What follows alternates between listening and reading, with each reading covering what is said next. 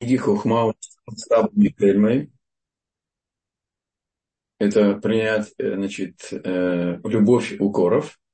63-е письмо по той книге, по которой мы с вами учим Турау э, Хохмау в Мусар.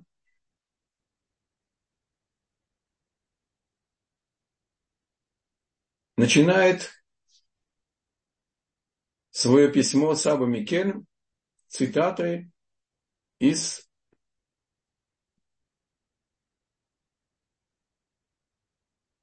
притч царя Шлемо. 29 значит, притча, первый стих. И сказано так. Человек, не приемлющий укора, он упрямен, упрямец, и он будет неожиданно сломлен, и нет ему исцеления. Мецудат Давид дает комментарий, пишет, нуждающийся в, в укоре, но отказывающий внимать упреку, будет неожиданно сломлен, и никто не излечит его. Буквально там написано, что и не будет того, кто бы его вылечил.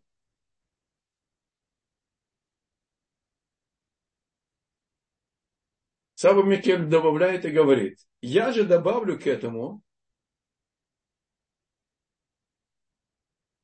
написано в притчах царя Шломо, Иш, человек.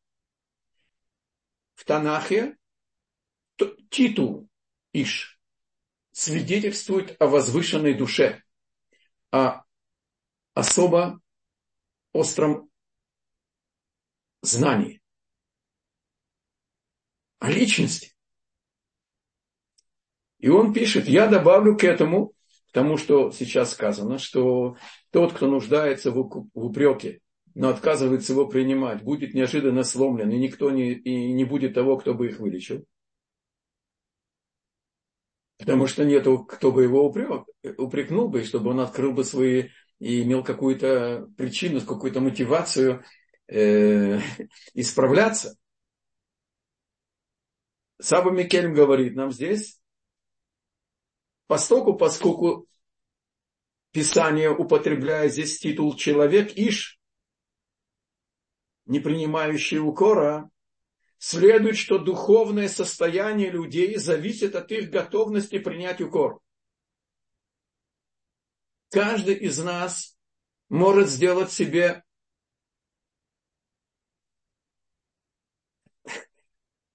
эксперимент, практическую проверку, насколько он соответствует титула Иш. И Тора не случайно здесь пишет, не просто человек,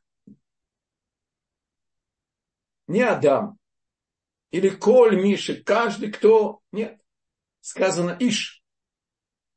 Говорит Саба Микелем. Отсюда мы учим, что духовное состояние людей зависит от их готовности принять укор, потому что никто сам не осознает, в чем он неправ. Мы предвзяты, мы в плену у своего эго, у своей сложившейся личности, неважно на каком десятке лет речь идет.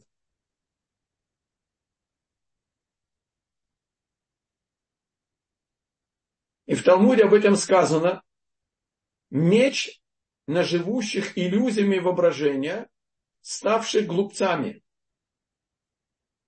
Когда человек идет по жизненному пути, который он проложил, или сам, или ему проложили в прошлом его воспитании, в среде, в которой находился. Он теряет понятие Иш, он теряет понятие мудреца, потому что он ведом, он движется или по принятым стандартам, по принятым формулам, по принятым аксиомам, или лозунгам, извините за напоминание, да, вечное братство, вечная любовь, каждому по способностям, от каждого по потребностям и так далее.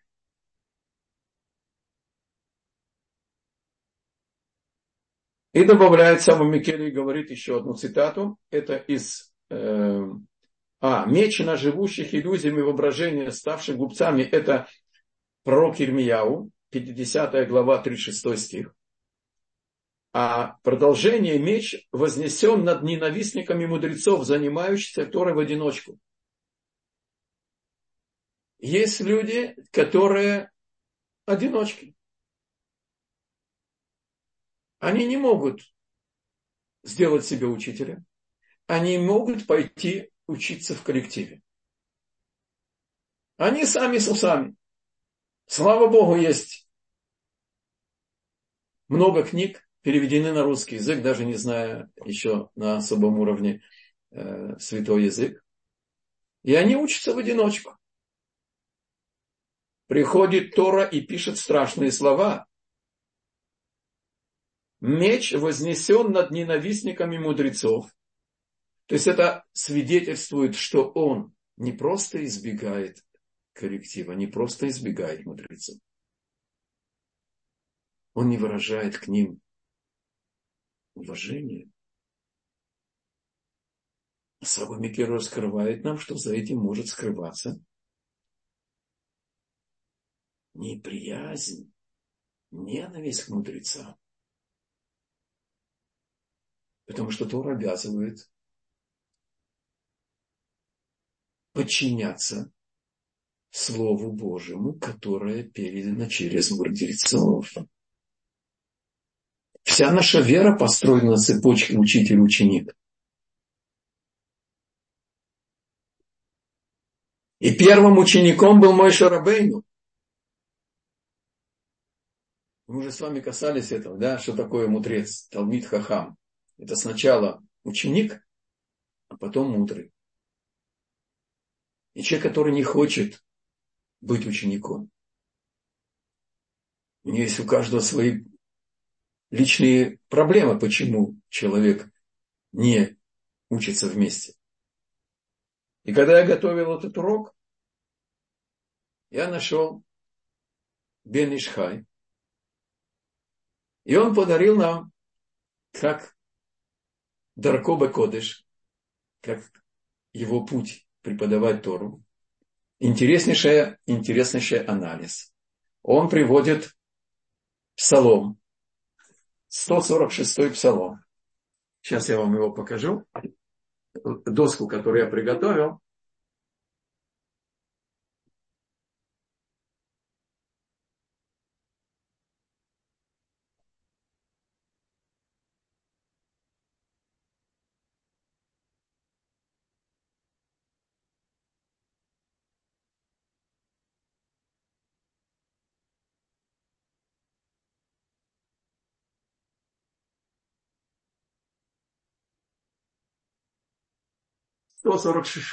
149 псалом, 6 стих. Сказано, что мудрецы обладают силой Торы, которая зашифрована здесь Херев Пифиот, что Тора, излагаемая мудрецом, это как двуобоюдно сторонний меч – и это наша сила против меча Исава, на котором он живет. И будет жить на мече. Это Эдом. Это четвертое изгнание.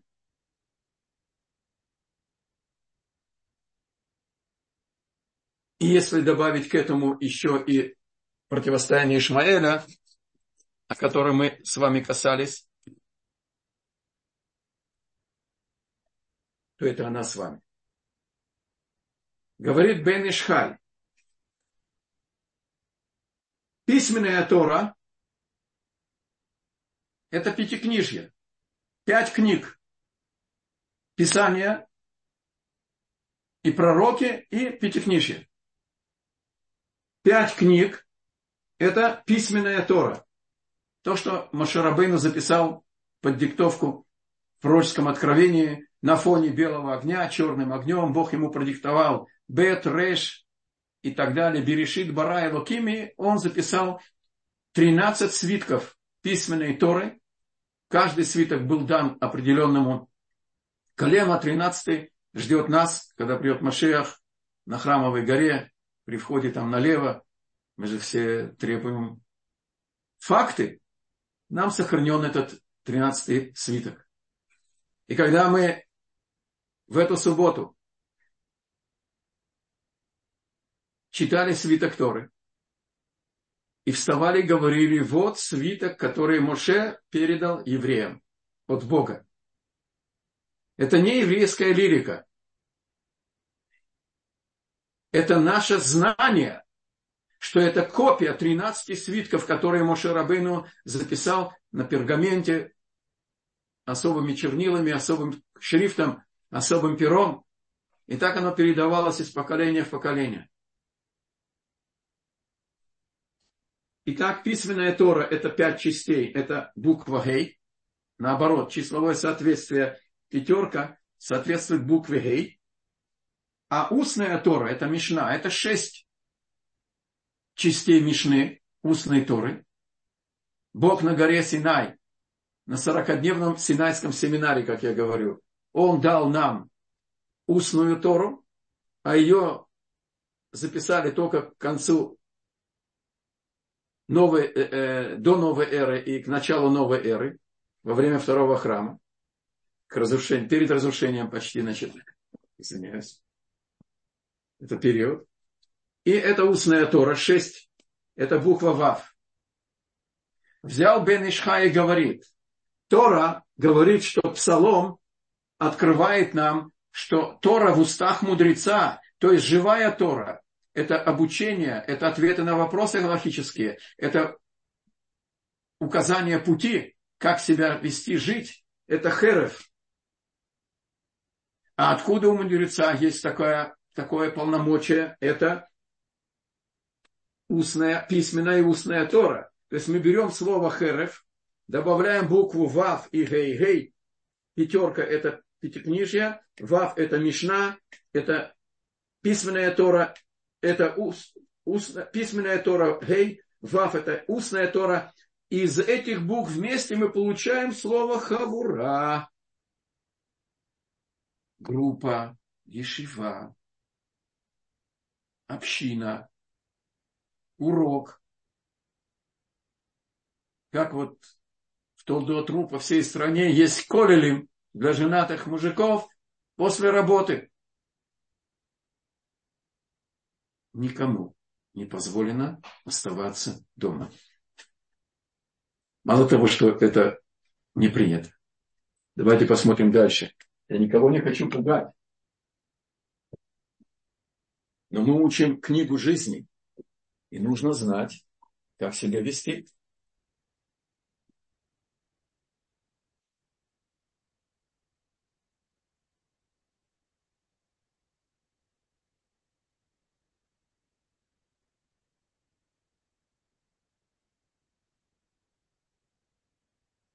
Итак,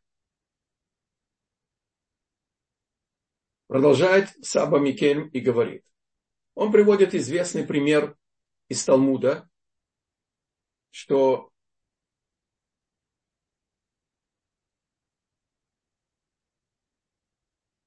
Баба Миция, Равхайм Бурштейн, приводит здесь 37 письмо из первой части книги, которую он со своим коллективом издал. Мы учим, учим вторую часть, так? Ухма и Муса. А в первой части. И там раскрывается этот эпизод. Я возьму только то, что релевантно для нас. Раби Йоханан, один из величайших мудрецов того поколения. У него был напарник Хеврута. Сейчас у меня возникла мысль интересная. Хиврута – это хавер, а хавер – это буквы херев. Хиврута – это хибур, это хавура, как мы сейчас видели, это соединяет, объединяет. Так, когда Ришлакиш, который был учеником, ушел из этого мира раньше, Раби Йоханан сник и начал просто таять. Без напарника. Ему дали одного из величайших мудрецов того поколения, э, э, Элязар бен Педат. И когда они начали учиться на каждую идею Рав Йоханан, он приводил 24 доказательства, что Рав Йоханан прав. Рав Йоханану стало еще хуже. И он сказал ему, разве ты можешь заменить Риш Лакиша? Когда я что-то с ним учил и говорил какую-то идею, какую-то галаху, какой-то вывод, логический, практически, он мне приводил 24 возражения, и я находил ответ на 24 его возражения, и так увеличилось знание в мире. Вот так нужно учить Тору. Мы с вами встречаемся в великой русской литературе, да, что истина рождается в спорах. А Тора говорит более резко. Учат в паре, начинают как враги, потому что Ришлакиш возражал им, окончают как братья. Говорит Сава Микель. Тем более, если так мы должны учить Тору, тем более это относится к мусар и к исполнению, и к исправлению качеств души. Поскольку естество человека стремится помешать его душе глубоко воспринять мучение мусар. Наша природа, наш характер, наша инерция, наше прежнее воспитание, промытые мозги – большевикам удалось создать новый вид людей, гомо советикус.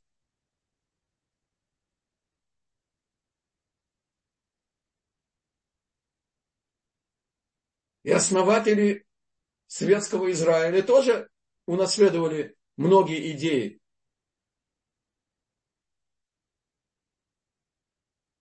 Солнце, отца народов, Гемах Шмове Зехро, Йосиф Виссарионович Сталин. И весь этот путь, без бумажки ты букашка, с бумажкой ты человек. У нас есть особый приоритет перед теми, кто родились на Западе. Мы прошли эту школу. Мы уже знаем, что такое измы.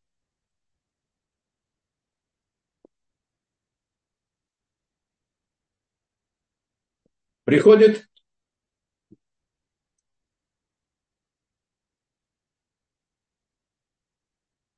Ральбак и учит нас по первой цитате, да, что человек, не принимающий укор, он упрям, и он будет нежданно сломлен, и нет ему исцеления. Так Мецуда Давид Саба Микен привел. Я вам приготовил еще и Ральбага, который говорит, что человек, который не принимает упрека, придут на него от Творца страдания, и боль страдания будет укором оставить зло, которое в нем. Это зло может быть или в мировопонимании, с промытыми мозгами, как я сейчас упомянул, или в чертах характера. И если человек упрям и не хочет оставить свои грехи, оставить свой грешный путь, поэтому он упадет без предупреждения, неожиданно будет сломлен этим, этим же злом. То есть, я здесь добавляю свое объяснение, да? Или своей гневливостью, или своей завистью, или своей алчностью, или своей в зависимости от каких-то чревоугодия, азартные игры, лень и так далее. И не будет ему извлечения. И это мера за меру. Ибо человек этот не хотел лечиться, и более того, еще добавил зла в, своих, в своем мышлении или в, в поведении, в характере. И поэтому наказанное зло неизлечимо. Это Ральбак. Приходит Амальбим и добавляет нам еще полноте картины. Это наша иудейская психология. Говорит Ральба, э, Амальбим. Человек, который не принимает укоров, он спорит, митвакеах, и опровергает доводы того, кто укоряет его. И он своей логикой отстаивает свое мнение,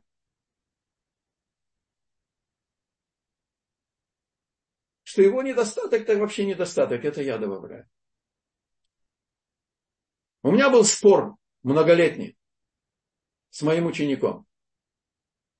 И он мне в встречах приводил данные, статистику психологов, социологов, всех возрастов, всех цветов. Он употреблял травку.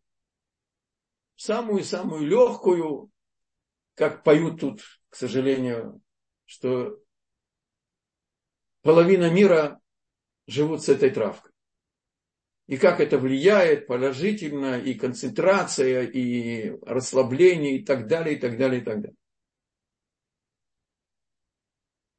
Более того, он мне привел довод, что я хозяин этого. И когда хочу, я брошу.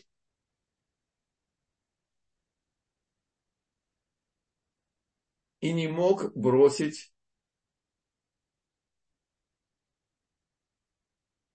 больше 15 лет. Но все кончилось все-таки хорошо. Он остановился сам и действительно ушел из этого. И тут же пришло возвращение к выполнению больших мецвод и смог построить семью, Продолжим Мальбима. Значит, человек, который не просто э, не принимает упрек, он спорит и опровергает доводы того, кто его упрекает, своей логикой, и он остается на своем споре. На такого придут страдания, и он вернется из-за страха наказания.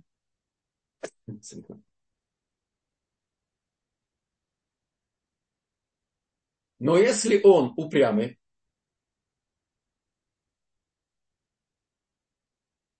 и даже страдания не заставят его оставить зло его, тогда неожиданно он будет сломлен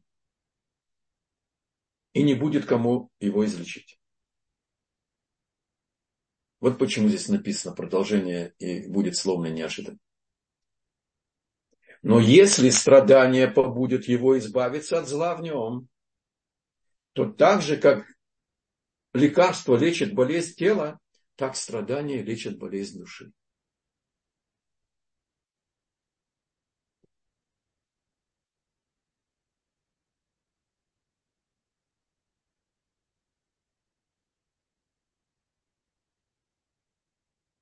Я поделюсь своими мыслями, когда готовил урок. Может быть, надо будет уделить отдельный урок этой теме. Все, что пишет Саба Микель, относится к людям, которые с молоком мамы впитали Тору. И не выдержали противостояния, или стоят, противостоят внешняя среда. Но так внешняя среда была вне. А сегодня мир вне Торы. Он не вне. Иерусалим без стен. И у нас особый статус. И здесь очень важно воспользоваться тем, что сам Микель не приводит. Но уместно из других источников добавить. У нас есть свой друг, о котором говорит Тора. На каждую проблему есть решение, да? Перке а вот Рабьоханан бен Закай вызвал своих пятерых величайших учеников и спросил их, написано так, выйдите из Ишивы и откроете путь, который достоин, возвышенный путь, который достоин посоветовать человеку, по какому пути в жизни идти. Какой жизненный путь выбрать? Почему сказано ЦУ? Он им сказал, выйдите. Он не хотел, чтобы они выводили это из внутри Ешивы, из закрытого мира знания Торы. Оно тоже, Тора охватывает все. Он их заставил выйти наружу, пойти в народ. В нашем языке. Это мои мысли. И там выбрать путь для людей, которые живут вне Ишивы тоже, как основное занятие. И Раби Ишуа говорит, обрести хорошего друга.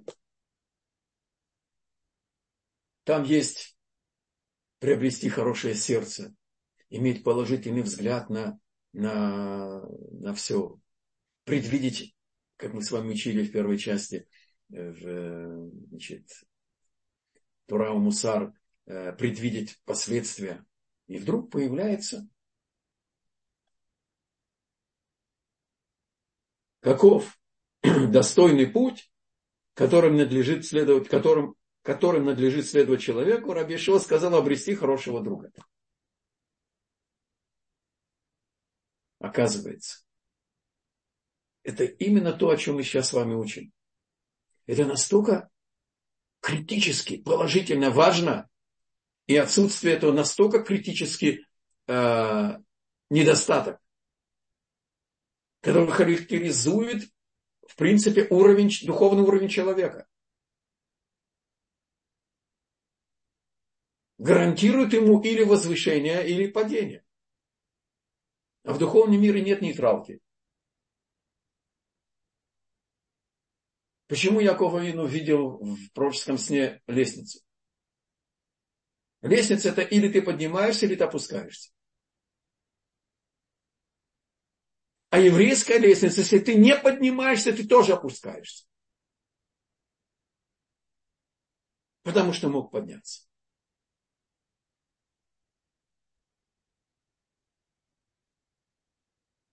говорит Авадиями Бартанура. Для чего это? Чтобы друг упрекал его во всем неподобающем. И Тиферет Исраэль добавляет и говорит, постоку, поскольку друг, когда он укоряет, то укоряемый знает, что это укор, не подколка, не желание унизить, это не зависть,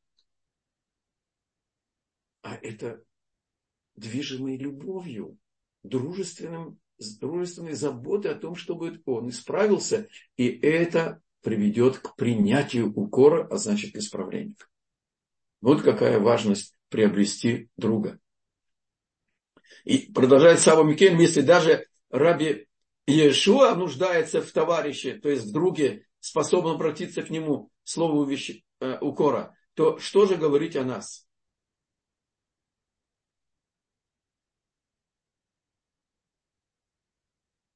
И вот здесь я добавлю то, что я думал, то, что я упомянул. У нас есть дома такой друг. Самый-самый любящий самый-самый близкий. Это жена. И дети тоже. Прислушаться к жене и прислушаться к детям. Оставив свое эго, постараться быть объективным. Потому что, как Сават Микель предупреждает нас, человеку неестественно принимать, любить укоры.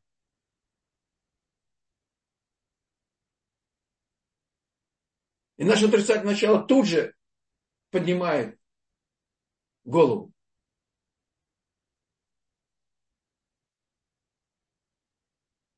А безусловно, что жена соответствует этому определению. Хороший, любящий, верный друг. Это, повторяю, тема, заслуживающая отдельного, может быть, урока, может быть, и несколько. Получается, что все мы нуждаемся в укоре. И только принятие упреков – единственный способ вырваться из западни греха, избавиться от преткновений, которые на каждом шагу противостоят в смятении, в смятении души, э, приводят в смятение души. Когда на нас обрушиваются испытания, А мы относимся к тому, что это случайность, и это случайность, это грубость того, а это наглость второго, а это значит, э, неуважение третьего, а это сечение обстоятельств четвертого и так далее. Начинать с себя. Если мы слышим, если мы не имеем такого друга, нужно начать с того, чтобы нужно приобрести такого друга. А, кто-то откроет больше, чем мы желаем открыть, но это наше для нас благо. Поэтому и сказано, что благо для человека – это друг, который будет постоянно его укорять, и тогда он избежит греха. Хасидская молва рассказывает, был магит, в XIX веке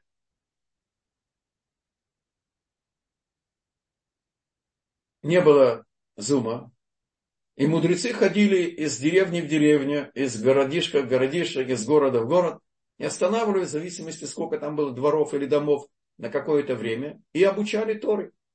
Торе общину. Так один из таких величайших магидов был Магид Медубна. И он приехал в какой-то город, и один из самых уважаемых э, значит, членов общины удостоился принять его у себя в доме в гостях. И значит, хозяин пошел спать поздно, и проходя рядом с комнатой Магида из Дубны, он вдруг услышал, он не мог не услышать,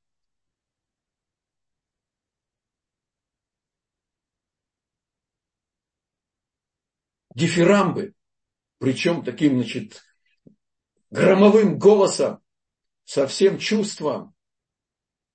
Праведник, светоч поколения, возвышенный, так сказать, мудрец, гениальный толкователь, бесподобный в нашем поколении, единственный, так сказать, э, светоч и так далее, и так далее. Хозяин опешил. Там никого не было, кроме Магида из Дубна. Не выдержал душа поэта. И он заглянул в замочную скважину. И он увидел совершенно ошеломляющую картину. Магид Медубна стоял перед зеркалом. И толкал эту возвышенную речь своему изображению. Утром хозяин сопровождал Магида из Дубны э, в синагогу и не выдержал и сказал, признался, что он нарушил этику. И он заглянул в замочную скважину, потому что он был ошеломлен тем, что он услышал. Если можно, объясните, что произошло. Снисходительно, я так себе представляю, Магет Медувна э, значит, улыбнулся и сказал ему, все очень просто. Ты меня сейчас приведешь в синагогу. Ты меня поставишь на бима, на возвышенность в середине синагоги. И ты начнешь меня хвалить.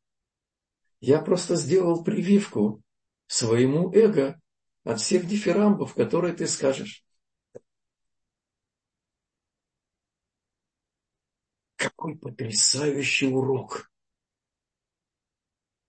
Эти величайшие праведники, все дифирамбы действительно соответствуют им.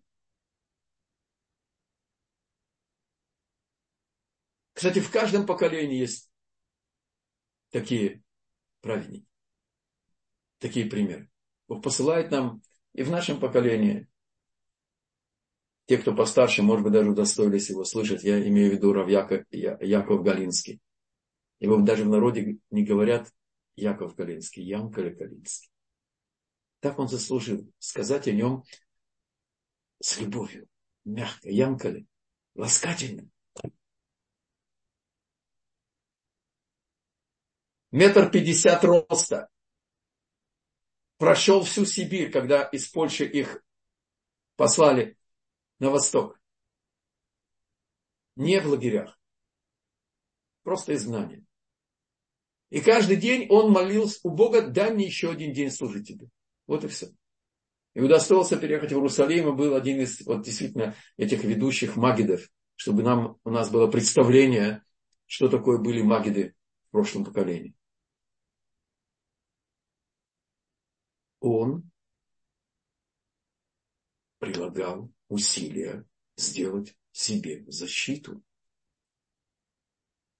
Тора дана людям. И самые возвышенные люди, они люди. Их испытывает Бог на их уровне, их тонкости. Но они принимают меры, которые учение Мусар их предупреждает. Они знают об опасности дать своему «я» право что-то говорить.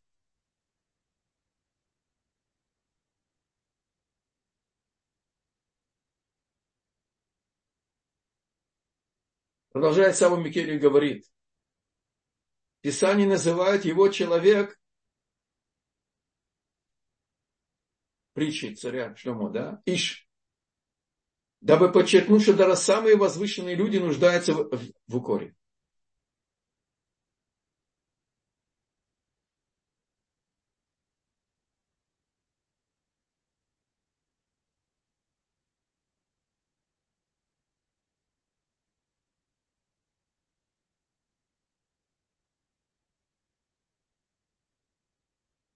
Таба Микелем приводит еще один пример. Уже не на примере личности, а на примере всего народа.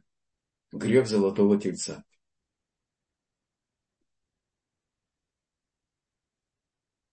Грех золотого тельца.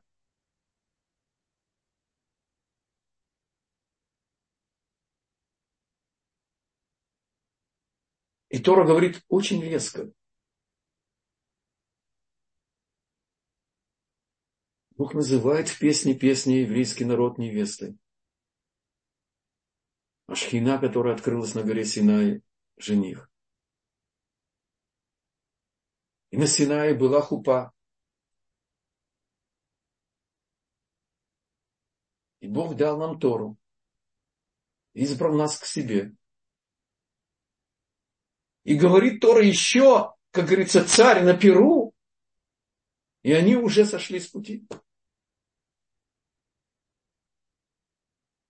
А поколение, получавшее Тору, все, все были пророками. И мужчины, и женщины. Говорили с отцом, э, э, с, с Творцом лицом к лицу.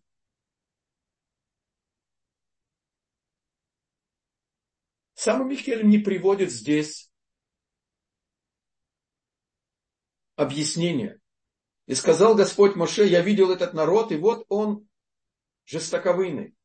Теперь же оставь меня, и воспылается на них мой гнев, и я их истреблю. И говорит Саба Микель, что из Торы следует, что слово «я истреблю их» является следствием их жестоковыйности. становится ясно, что нет страшнее недостатка, чем упрямое неприятие укора, отдаляющее от, от раскаяния. Не написано в Торе, что Моше, а ведь Моше был на горе Синай. Эти первые скрижали получал. Золотой телец был сделан здесь внизу. Я не успел, когда готовил этот урок, буквально найти комментаторов, но мне кажется, что речь идет о укоре Аарона. Аарон остановил их. Они убили Хура, которых их укорил. И Аарон пытается их задержать, чтобы они еще подождали, пока вернется Моше.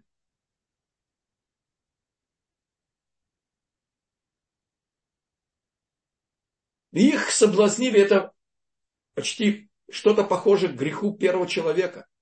Они захотели изменить программу, зайти в духовный центр и перевести управление мира на управление суда без милосердия.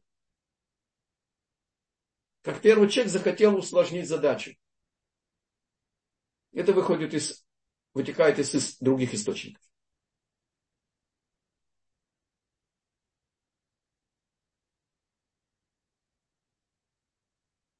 Оказывается, это поколение называлось Дор-Деа. Это поколение знания, знания Творца. Непосредственный контакт с Творцом, непосредственное э, восприятие Торы. И все-таки остается испытание эго.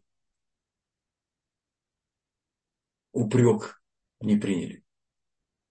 Увлеклись, в данном случае идеей, не чертами характера. Стоит голова поколения. Коэн. И предупреждает. Приходит Хур еще до этого.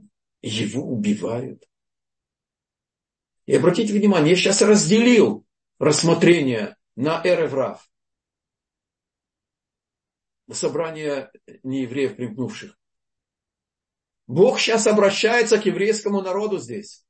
Он обвиняет еврейский народ, он говорит, Моше Рабыну, я их уничтожил.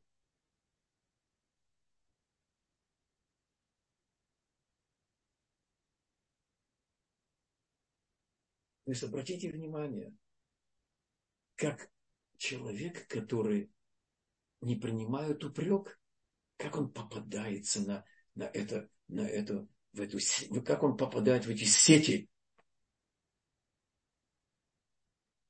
Как он лишается объективного мышления. Это еще одна сторона опасности.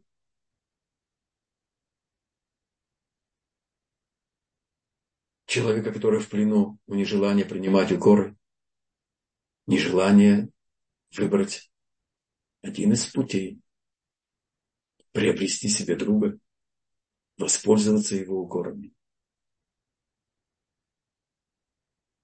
И обязательно учиться вместе в Ешеве, в Колеле. И мы учили, конечно, или сделать себе учителя.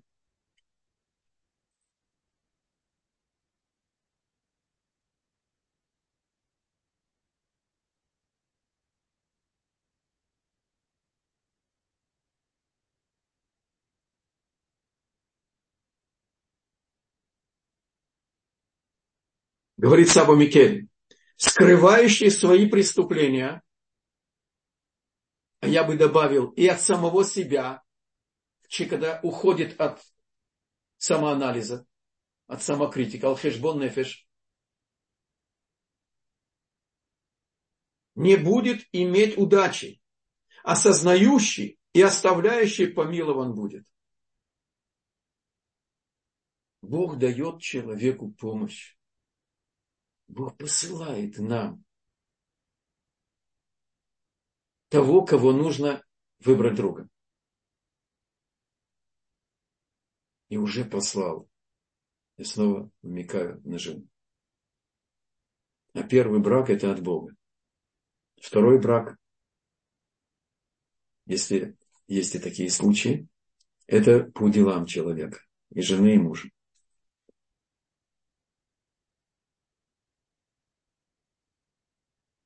Становится совершенно ясно, что милостью достоится лишь принимающий укор.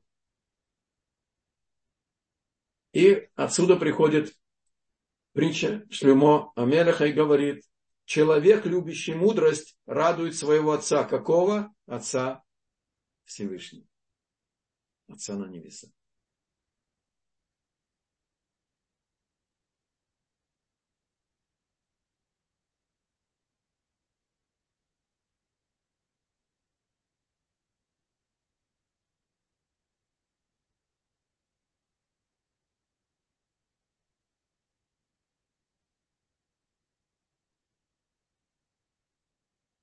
Завершает Саба Микель урок и говорит.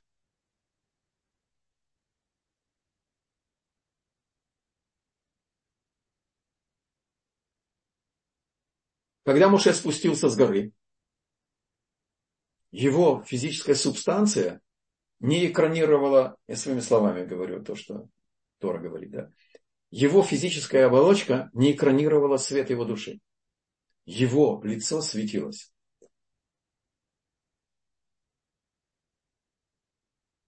И для того, чтобы не пугать народ, он покрывал свое лицо. Но когда он приходил к народу учить Тору, обучать их отвечать, он снимал это покрывало.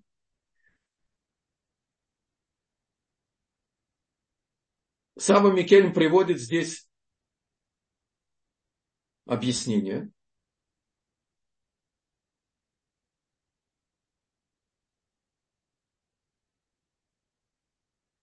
Из Иерусалимского Талмуда. Раби выглянул в окно и увидел затылок Раби Мейера, своего учителя, и произнес, я удостоился знания Торы только потому, что в доме учения видел затылок Раби Мейера. Раби Йоханан и Раби Шимон бен Лакиш сказали, мы удостоились знания Торы, то есть они вышли на тот уровень, который упомянут в Талмуде. А люди, упомянутые в Талмуде, часто их знали секрет оживления из мертвых. Чтобы мы поняли, о ком идет речь. И их перечисляет здесь Иерусалимский Талмуд. Трактат Бейца, пятая значит, глава, второй значит, лист.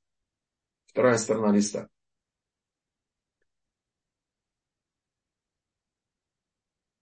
Так Раби Йоханан и Раби Шимон бен Лакиш сказали, мы удостоились знания Торы только благодаря тому, что видели пальцы Рейби.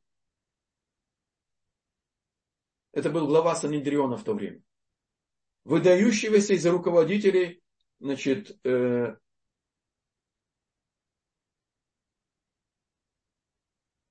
только благодаря тому, что мы видели пальцы Рэби, виднеющиеся из-за рукавов недоумение по поводу этого повествования Иерусалимского Талмуда проясняет наш вывод о том, что суть мудрости – ее форма. Оставьте сейчас великий русский язык в стороне. Форма – это духовное содержание. Есть материя, есть тело у явления, а есть форма. Форма – это духовная суть. То есть у мудрости есть своя свое тело, текст, слова, слух, а есть еще ее форма. Объясняя урок, мудрец словами раскрывает только материю мудрости.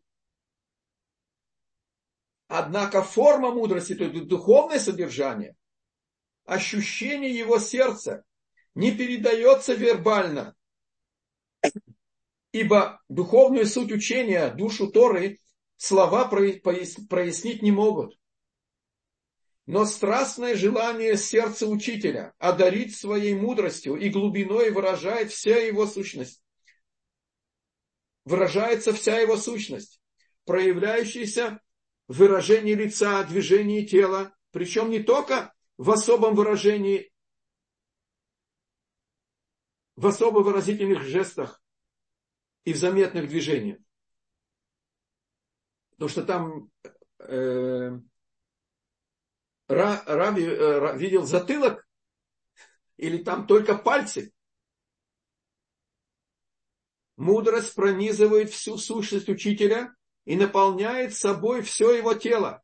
Ученик может постичь мудрость и воспринять ее своей душой только через духовную связь со своим раввином. Слушая учителя и наблюдая за выражением его лица, он ощущает происходящее в его сердце, воспринимает язык его души и начинает понимать форму мудрости, то есть духовную суть, без слов, через связывающий равина и ученика язык души. Это Мари Блох, уроки знания, глава «Материя и форма». Эту книгу тоже Рафхайм Бурштейн, что Бог дал ему успеха во всех его э, переводах, э, он тоже издал это на русском языке.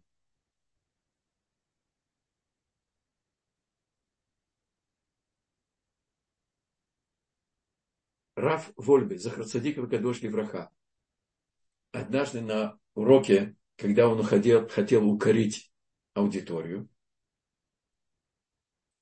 он рассказал, что в Ешиват мир, когда Рабейну Ерухам, Машгиах, э, давал урок, то в конце урока как бы все придвинули, значит, э, как бы он сидел у стены, то все придвинулись к столу Раби Ерухама, и в несколько этажей. Первый этаж, второй, третий, там кто повыше. Все, все прилепились, и, и он был в осаде.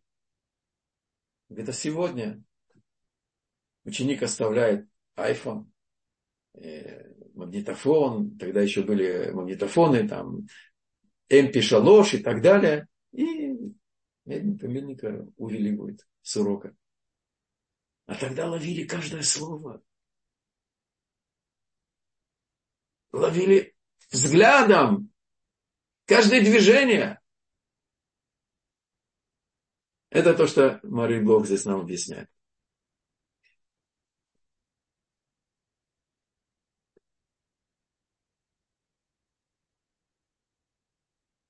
То есть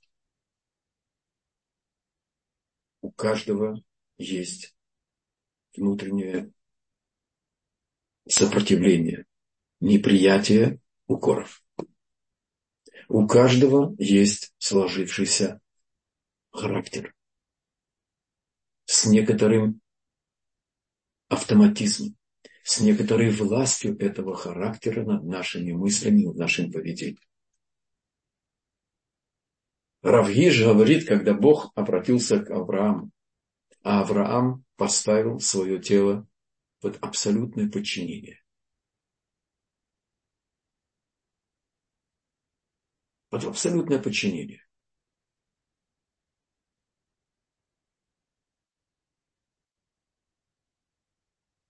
И он идет с испытанием сыном,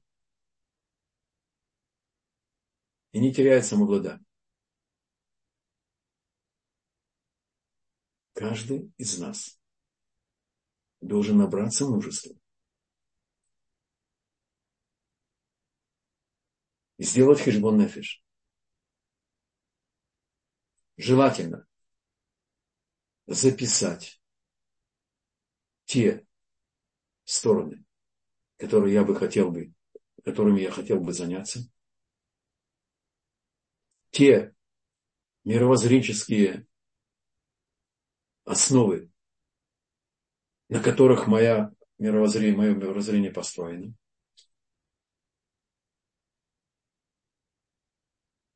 И желая исправлять свой характер и свои мировоззрения,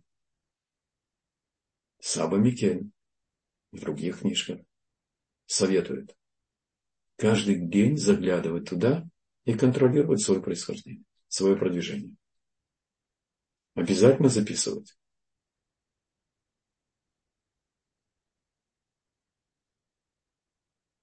Выбрать срочно друга, и ввести его в нашу жизнь.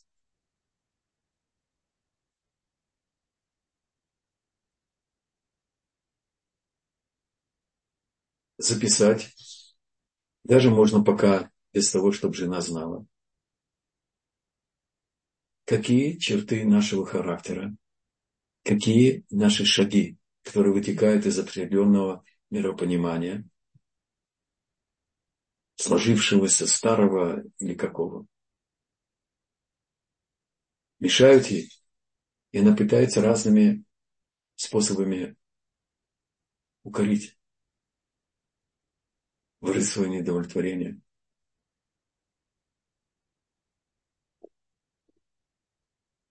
Я хочу завершить